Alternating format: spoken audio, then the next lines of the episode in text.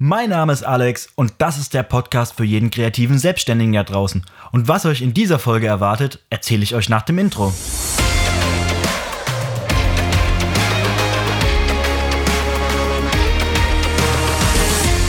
So, da bin ich wieder. Wie zu Anfangs erwähnt, mein Name ist Alex, ich bin selbstständiger Fotograf und Filmemacher aus dem Raum Frankfurt am Main. Und ja, in dieser ersten Folge von meinem neuen Podcast würde ich gerne mit euch bequatschen, was ich eigentlich mache, seit wann ich es tue und ja, wie es eigentlich dazu kam. Und ich würde sagen, wir fangen direkt ganz, ganz vorne an. Beginnen muss man die Geschichte tatsächlich im Jahr 2005, weil das war das Jahr, wo ich von der Grundschule auf eine weiterführende Schule wechseln sollte. Und damals hatte ich tatsächlich die Bestätigung bekommen, dass ich aufs Gymnasium gehen sollte. Ich meine, von wem ist nicht das Ziel, auf ein Gymnasium zu gehen? Und ich kenne keine Eltern, die sich für ihr Kind nicht wünschen, dass es auf ein Gymnasium geht. Und besonders da ich aus einer Akademikerfamilie komme, war quasi schon in Stein gemeißelt, dass ich auf ein Gymnasium gehen sollte. Genauso wie meine Schwester. Ja, nach den Sommerferien 2005 bin ich dann auf einem Gymnasium gewechselt, ja, wo man sagen musste, dass meine Leistungen unter aller Sau waren notenmäßig bin ich komplett abgerutscht. Bis zu dem Zeitpunkt war ich immer eigentlich super solide in der Schule. Naja, in den Sommerferien sind ein paar familiäre Dinge passiert, die mich damals massiv runtergerissen haben. Und wie es anders hätte nicht sein können, bin ich dann nach der fünften Klasse auf eine weitere Schule gewechselt auf eine sogenannte Förderstufe. Das ist eine ganz normale Schule, wo einfach in der fünften und sechsten Klasse geschaut wird, auf welche weitere Bildungsstufe man dann schließlich geschickt wird, dann ab der siebten Klasse. Einige von euch kennen das vielleicht.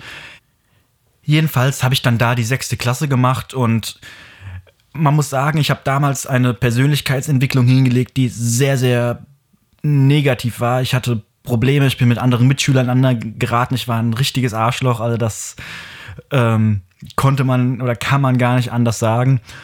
Wie ihr euch bestimmt schon denken könnt, sind da auch nicht alle Sachen glatt gelaufen.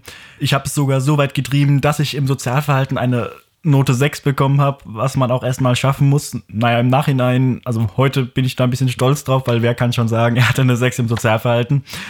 Aber naja, damals war das gar nicht toll und hat mir damals auch die Empfehlung für die Realschule gekostet. Das heißt, es ist das Schlimmste eingetreten, was ich mir selbst irgendwie immer erhofft habe. Ich musste ab der siebten Klasse dann auf die Hauptschule gehen. Fragt mich nicht warum, aber der Fakt, auf die Hauptschule zu gehen, war damals das Schlimmste, was überhaupt passieren hätte können. Fragt mich echt nicht warum, aber das hatte irgendwas von sozialer Abstieg und ah, keine Ahnung, man denkt da ja als junger Hüpfer nicht drüber nach.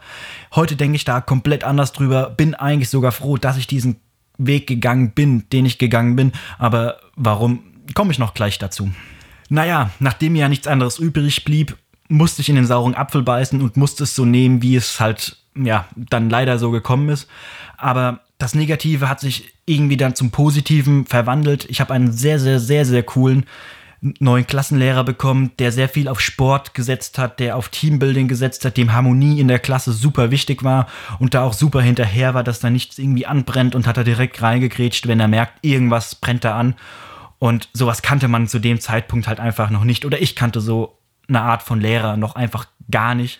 Das war wirklich ein sehr, sehr positiver Punkt, wo ich heute echt noch sage, das hat mich geprägt, das hat mich in meiner Entwicklung sehr, sehr weitergebracht und hat mich aus diesem Loch oder in dieser, ich sag mal, in dieser Mühle, in der ich mich befunden habe, echt einfach rausgezogen. Und ich habe mit diesem Mann heute immer noch Kontakt, was ich auch sehr, sehr cool finde. Also, wenn du das hörst, alles, alles Liebe und ja, es wird mal wieder Zeit, ein Bier zu trinken, würde ich sagen nachdem die Hauptschulzeit dann irgendwann rumgegangen ist, ich will nicht sagen komplett reibungslos, aber mit sehr, sehr positiven Fortschritten, habe ich dann meinen Abschluss, meinen qualifizierten Hauptschulabschluss mit 1,2 gemacht. Und für mich war eigentlich klar, auf diesem Abschluss will ich nicht sitzen bleiben. Da sehe ich mich nicht und ich will immer weitermachen. Deswegen habe ich damals mit meinen Eltern eine neue Schule gesucht, also wieder ein Schulwechsel, weil zu diesem Zeitpunkt ging es an der Schule nicht weiter. Also ist es eine Schule in Darmstadt geworden, die fachspezifisch die mittlere Reife angeboten hat. Das war damals der Bereich Metall- und Elektrotechnik, was auch meiner Meinung nach sehr, sehr cool ist, weil so habe ich jetzt heute immer noch Grundwissen in Metall- und Elektrotechnik, was mir handwerklich und ja, im Alltag einfach noch mal ein bisschen weiterhilft. Das heißt, einfach noch ein super guter Punkt, sich für die Zukunft äh, weiterzubilden und seinen Horizont zu erweitern. Naja, jedenfalls sind die zwei Jahre auf der weiterführenden, weiterführenden Schule, dann super schnell rumgegangen. Ich konnte wieder einiges für mich mitnehmen und habe dann meine mittlere Reife mit, ich glaube, 1,4, 1,5 gemacht. Da für mich immer noch klar war, dass ich auf diesem Bildungslevel nicht sitzen bleiben möchte, war für mich klar, ich muss weitermachen. Ich möchte irgendwann die Möglichkeit haben, mal zu studieren. Und da ich zu diesem Zeitpunkt schon sehr in den Medien aktiv war, wozu ich gleich noch genauer komme, war für mich klar, okay, ich brauche noch eine Schule, wo ich mein Abi bzw. Fachabi machen könnte. Das war dann damals die Gutenberg-Schule in Frankfurt, die einen Bildungsgang bzw. das Fachabi im Bereich Medienproduktion angeboten hat. Ich habe mich damals dann auf dieser Schule beworben, wurde angenommen und durfte dann da mein Fachabi machen. Ja, zugegebenermaßen, mein Abi sieht nicht wirklich gut aus. Ich habe damals meinen Abschluss mit 3,3 gemacht ja, was mitunter daran lag, dass ich sehr, sehr viel unterwegs war, dass ich schon super viel gearbeitet habe und verhältnisweise echt wenig in der Schule war und dass er dann doch noch verhältnisweise so gut aussieht, lag einfach daran, dass ich in den Medienfächern doch sehr souverän war und da eigentlich überall auf einer Eins stand und mich vorne hinstellen hätte können und das unterrichten hätte können. Der Knackpunkt zu diesem Zeitpunkt waren halt eher die anderen Hauptfächer, also Deutsch, Mathe, Englisch und was es sonst noch alles so gibt, wo ich einfach super, super selten da war und das dann auch stellenweise von manchen Lehrern die Verständnis gefehlt hat, warum ich einfach nicht da bin, dass ich nicht geschwänzt habe, beziehungsweise nicht negativ geschwänzt habe, weil ich irgendwo ja, einfach keinen Bock hat und im Bett liegen geblieben bin, sondern halt unterwegs war und gearbeitet habe. Dafür hatten nur die wenigsten Lehrer Verständnis, was mir aber zu dem Zeitpunkt auch ehrlich gesagt egal war, weil ich hatte meinen Traum. Ich wollte meine Selbstständigkeit immer weiter ausbauen und deswegen war mir das auch eigentlich relativ egal zu diesem Zeitpunkt. Trotzdem war es mir wichtig, mein Abi zu machen, was ich ja im Endeffekt auch Gott sei Dank geschafft habe, was auch nicht immer so ausgesehen hat. Naja, jedenfalls habe ich dann mein Abi geschrieben, habe auch wieder sehr, sehr viele neue coole Leute kennengelernt, auch Leute, mit denen ich heute noch sehr, sehr engen Kontakt habe und die ich zu meinen besten Freunden zähle. Auch zu diesem Zeitpunkt war für mich, auch wenn ich meine Selbstständigkeit nicht an Nagel hängen wollte, für mich klar, okay, ich will noch eine Schippe drauflegen, immer, immer weiter. Und somit habe ich mich an einen sehr begehrten Studienplatz an der Hochschule Darmstadt beworben. Kommunikationsdesign ist bis heute noch ein Diplomstudiengang, was natürlich auch sehr, sehr cool ist. Und wurde dann damals auf dem ersten Schlag zum Eignungstest eingeladen, habe diesen auch mit einem sehr, sehr coolen Thema bestritten und wurde dann echt angenommen. Und man muss über diesen Studiengang wissen, es werden nur 25 Leute im Jahr, also von Oktober bis Oktober angenommen. Und das war damals nochmal ein Riesen-Push, was mich mega gefreut hat. Ab Oktober 2016 war ich dann Student an der Hochschule Darmstadt. Und ja, um das leidige Thema Schule abzuschließen, muss man noch dazu sagen, ich habe eineinhalb Semester studiert, weil dann das Geschäft so exponentiell durch die Decke gegangen ist, dass es einfach nicht mehr ging. Ich hatte stellenweise Tage, dass ich morgens um 8 Uhr aufgestanden bin, um 16 Uhr aus der Uni gekommen bin, dann bis um 3, 4 Uhr nachts gearbeitet habe und dann morgens um 8 Uhr wieder in der Uni gesessen. Und man kann sich vorstellen, das macht man nicht lange mit. Ich habe wirklich zu diesem Zeitpunkt gedacht, Alter, du stehst mit deinen, keine Ahnung, 21, 22 Jahren fast vor einem Burnout. Und das war der Punkt, wo ich gesagt habe, okay, entweder hänge ich jetzt mal mein Studium an den Nagel oder ich hänge meine Selbstständigkeit an den Nagel. Und wer mir vorhin ein bisschen zugehört hat, das kommt auf gar keinen Fall in Frage. Das hätte ich nicht zugelassen. Und ja, dementsprechend habe ich mich dann dazu entschieden, erstmal mich beurlauben zu lassen und zu gucken, wie es weitergeht und mich wirklich konsequent auf die Arbeit zu konzentrieren. Aber so viel jetzt erstmal zum Thema schulische Ausbildung, Studium, wie auch immer.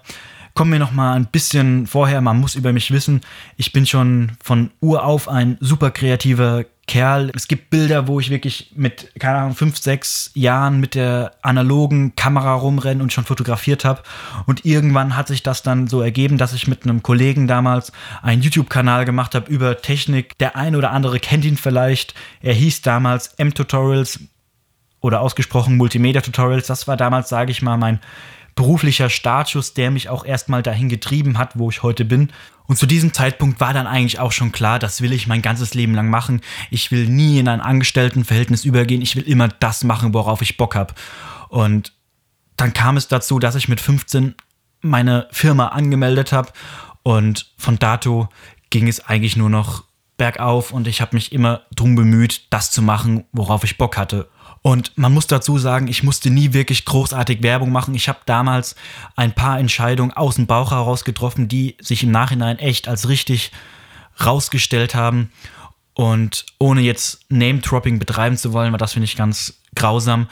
Ich war mit ein paar YouTubern, die bei mir aus der Nähe kamen, sehr, sehr viele Jahre unterwegs und habe dadurch auch sehr, sehr viel gelernt, konnte mich weiterentwickeln, konnte Kontakte knüpfen und diese Entscheidung war im Nachhinein nicht immer leicht, aber im Nachhinein definitiv die richtige, weil das hat mir so mit den Weg geebnet, das zu machen, worauf ich Bock habe.